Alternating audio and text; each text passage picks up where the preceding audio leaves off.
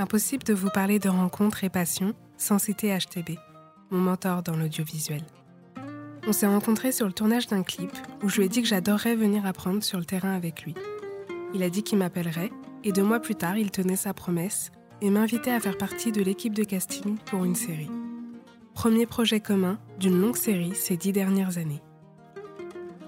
Qu'est-ce qui t'a donné envie de devenir réalisateur? C'est même pas moi qui, est, qui me suis orienté. Je peux dire que l'orientation a commencé par mon papa. Tu veux, quand j'ai eu mon bac, euh, il m'a posé la question, il m'a dit, bon, qu'est-ce que tu veux faire? Je lui ai dit, je veux devenir avocat, comme mon père est magistrat et tout. Il m'a dit, non, toi, je te vois pas trop dans, le, dans la magistrature. Il y a trop de trucs à apprendre et tu n'aimes pas apprendre. Donc il m'a dirigé vers la communication. Après ma, ma formation à l'Université catholique d'Afrique de l'Ouest, mon père m'a envoyé au Ghana pour faire un an d'anglais. Là-bas, je, je, regardais encore beaucoup de films et j'ai commencé par avoir ce goût pour, euh, pour l'écriture. Et j'ai dit à mon père, écoute, si tu, euh, tu vois une école de cinéma euh, quelque part, ben, tu m'en parles, quoi, pendant que j'étais encore au Ghana. Donc je crois que c'était à, mon 9e ou bien mon 10e mois de, séjour au Ghana. Il m'appelle, il me dit, écoute, il y a une école qui m'est d'ouvrir au Bénin de cinéma, si tu veux bien regarder. En 2006, il y a cette école-là, ICIMA, dont je vois un peu les, les, paramètres et tout. Et ce qui m'intéressait, c'est qu'en fait, la troisième, la troisième année, j'avais la possibilité de, d'aller la faire euh, en France. Parce que l'école est en partenariat avec une école euh, ici à Paris. J'ai dit, ah, ça c'est intéressant. Donc du coup, j'en ai, parlé à mon père. Il m'a dit, tu es sûr? Oui, parce que c'est quand même son agent qui vient. J'ai dit, oui, oui, vas-y. Il m'a dit, tu es sûr, parce que tu es là-bas devenu magistrat, après journaliste, après publicité, dit papa. Mais je suis sûr. Il dit, ça coûte cher. Il dit, oui, je sais, ça coûte cher, mais, c'est bon. Il m'a dit, ok. Donc je commençais par vraiment mener prendre go tu vois, parce que surtout que j'ai découvert des livres que je que je connais que je connaissais pas, notamment le livre sur euh, les techniques narratives du cinéma. Et là j'ai compris en fait que déjà un plan, ça ne relève pas du hasard, c'est tout un travail derrière, tu vois. Et là je me suis dit bon, là faut pas que je voilà, je parle dans tous les sens.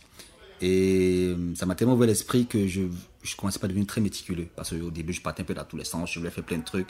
Mais quand j'ai lu ce livre, Les techniques narratives du cinéma, je commençais pas à voir euh, où est-ce que je voulais aller.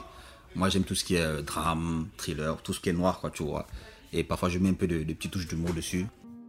Qu'est-ce qui te passionne dans le métier de réalisateur? Quand je j'arrive sur un plateau, et que je vois euh, toutes ces caméras, toutes ces lumières. Pour mon part, en fait, je suis comme un, un gamin dans un magasin de jouets, quoi, en fait. C'est, c'est-à-dire, payer ou pas payer, j'aime beaucoup cette sensation, tu vois, où tu, tu rentres là, et tu vois la caméra, tu vois si, et tu, et tu sais que tu vas créer, tu vois. Et c'est, euh, c'est un truc, quand je, et je me souviens quand je, quand j'étais étudiant, j'ai tellement fait de, plateaux, mais gratuitement, tu vois, moi je voulais juste apprendre, en fait, quoi, tu vois. Il y avait ce truc, euh, moi je me foutais que je sois payé ou pas, je voulais juste faire plaisir à mon âme, tu vois. Et chaque fois quand je vais sur un plateau, il a question de ça en fait, quoi, tu vois. Il n'y a pas de.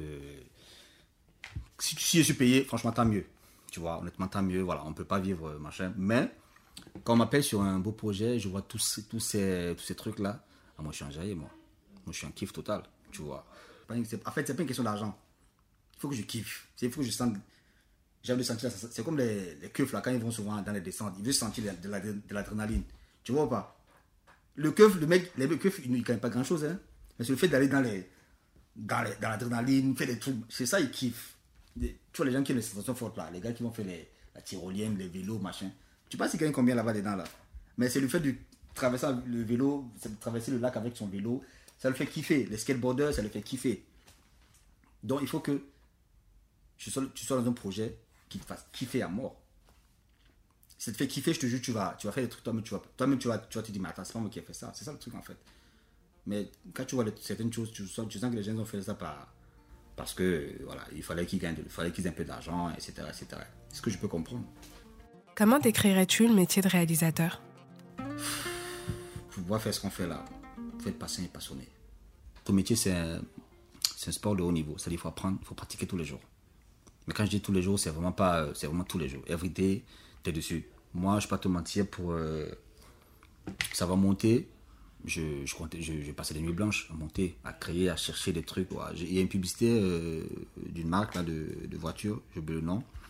Il y a une phrase qu'ils ont dit Ne vous lancez pas euh, dans une relation sans amour. Donc, si tu pas quelque chose, pas le faire.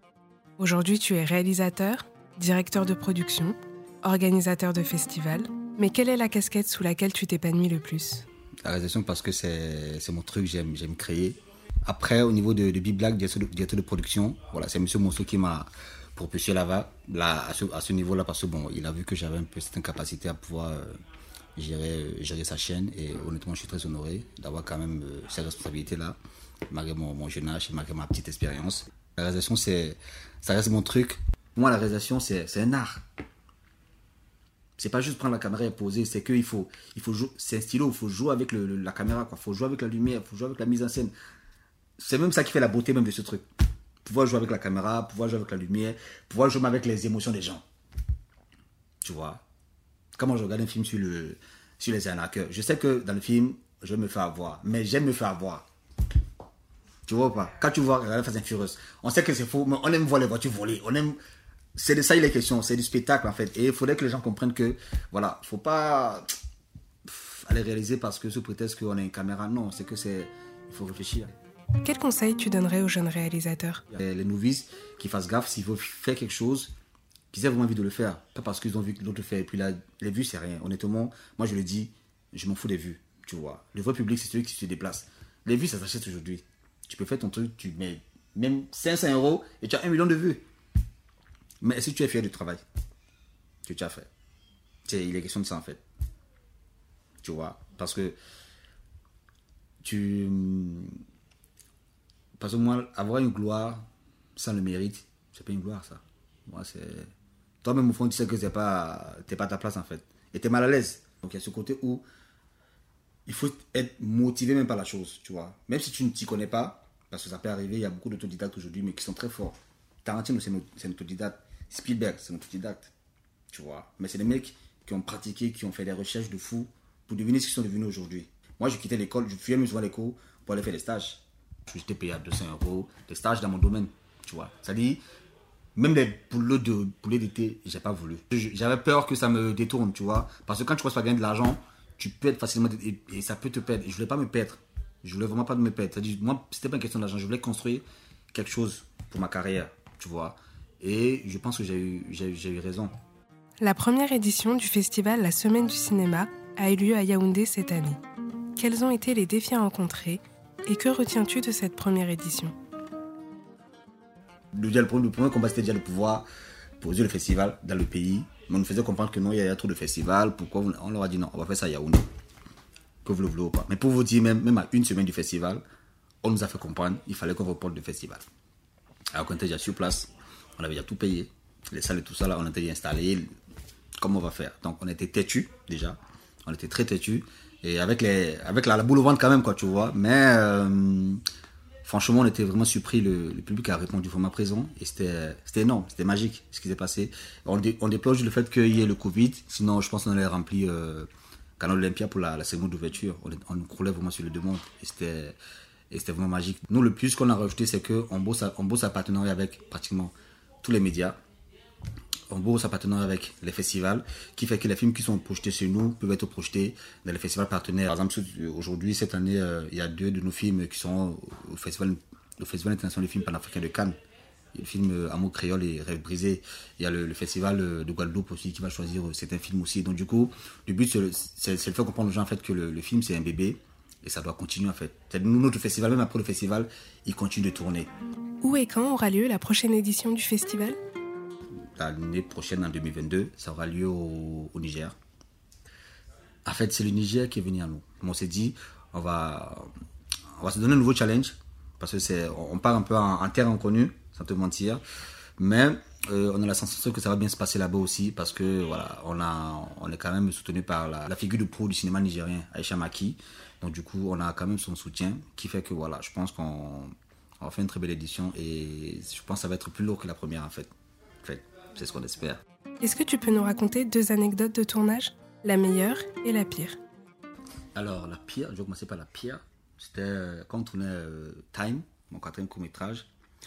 Alors, déjà, on commençait euh, très tôt. Et le premier jour de tournage, on est arrivé et le directeur photo il a constaté que les optiques qu'on avait, c'était pas ce qu'il avait demandé.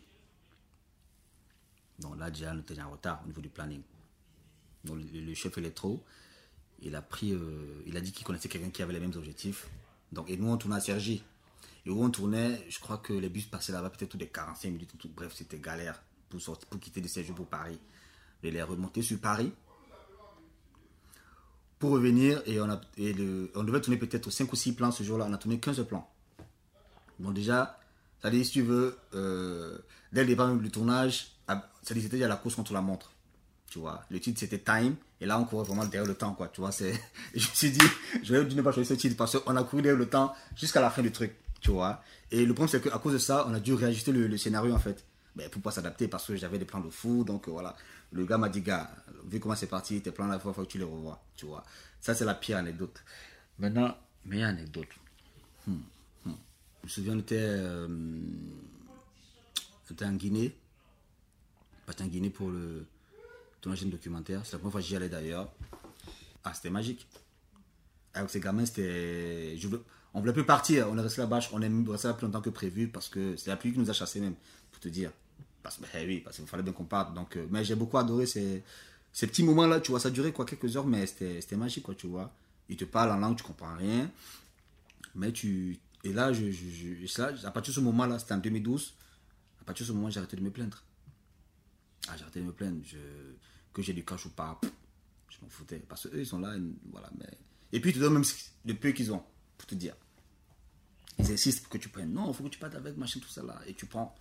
T'es mal à l'aise, mais tu prends. Tu dis, dis-moi, prends, machin. Ils te donnent ça vraiment avec le cœur, tu vois.